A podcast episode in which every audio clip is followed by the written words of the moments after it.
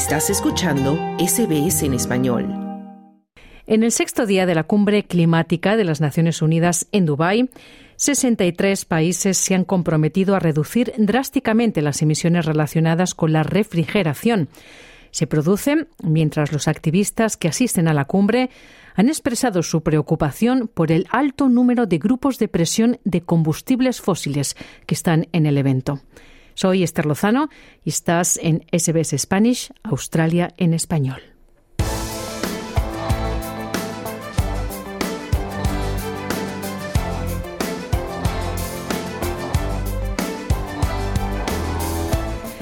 Después de días de discusiones sobre el calentamiento global, ha habido un cambio de ritmo en el sexto día de la cumbre climática de las Naciones Unidas, la COP28. Se ha hablado de enfriamiento global. Un informe del Programa de las Naciones Unidas para el Medio Ambiente ha encontrado que casi tres cuartas partes del potencial para reducir las emisiones derivadas de la refrigeración para mediados de siglo se puede encontrar en los países del G20.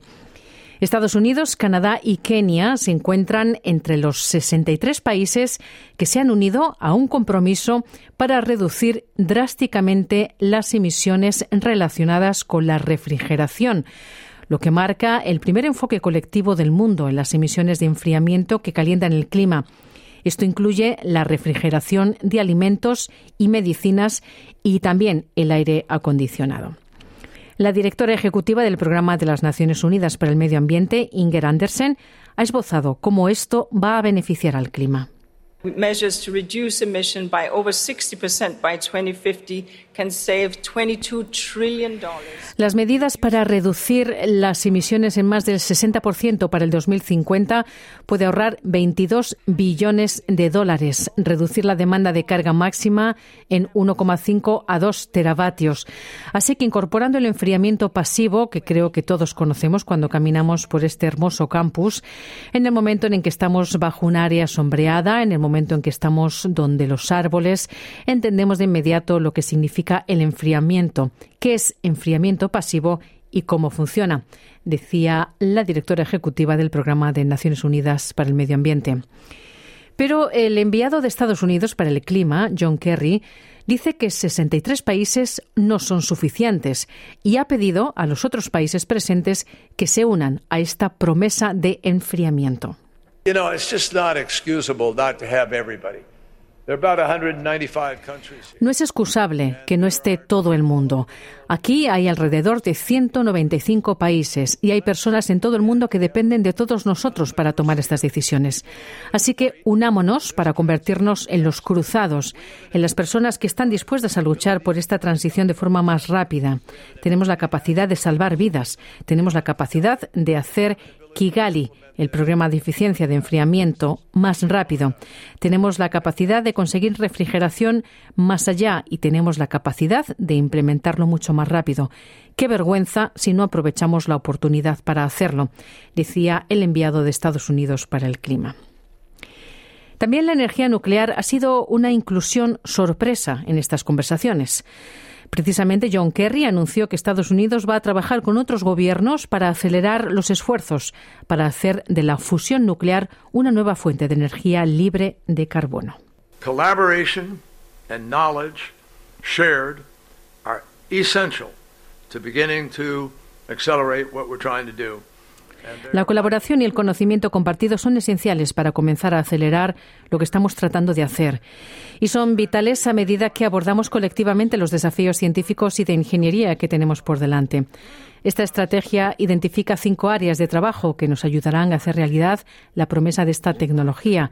estos son investigación y desarrollo, cadena de suministro y mercado, regulación, fuerza laboral y educación y compromiso, decía John Kerry, el enviado de los Estados Unidos a la cumbre. Y la COP28 también ha traído una buena cantidad de críticas. Los activistas que asisten a la cumbre han expresado su preocupación por el alto número de grupos de presión de los combustibles fósiles en el evento. Al menos 1.300 empleados de organizaciones que representan los intereses de los combustibles fósiles se registraron para asistir a la COP28. Esto es más del triple de los que participaron en las conversaciones del año pasado, según un análisis de The Associated Press. El activista climático Saki Mandu dice que esto es inaceptable. It's ridiculous that this COP has hosted so many fossil fuel lobbyists. Es ridículo que esta COP haya acogido a tantos cabilderos de los combustibles fósiles, que realmente vienen aquí a buscar formas de seguir obteniendo ganancias extraordinarias e irrazonables a costa de nuestra gente y de la destrucción de nuestras comunidades. Esto no es un espacio en el que esos acuerdos y esas voces deban estar representados, porque esas voces tienen un mandato, y solo uno, que es seguir destruyendo el planeta para obtener ganancias, decía el activista climático Saki Mandú. Mandú dice además que debe haber una eliminación completa de los combustibles fósiles y no una reducción gradual. We know that, uh,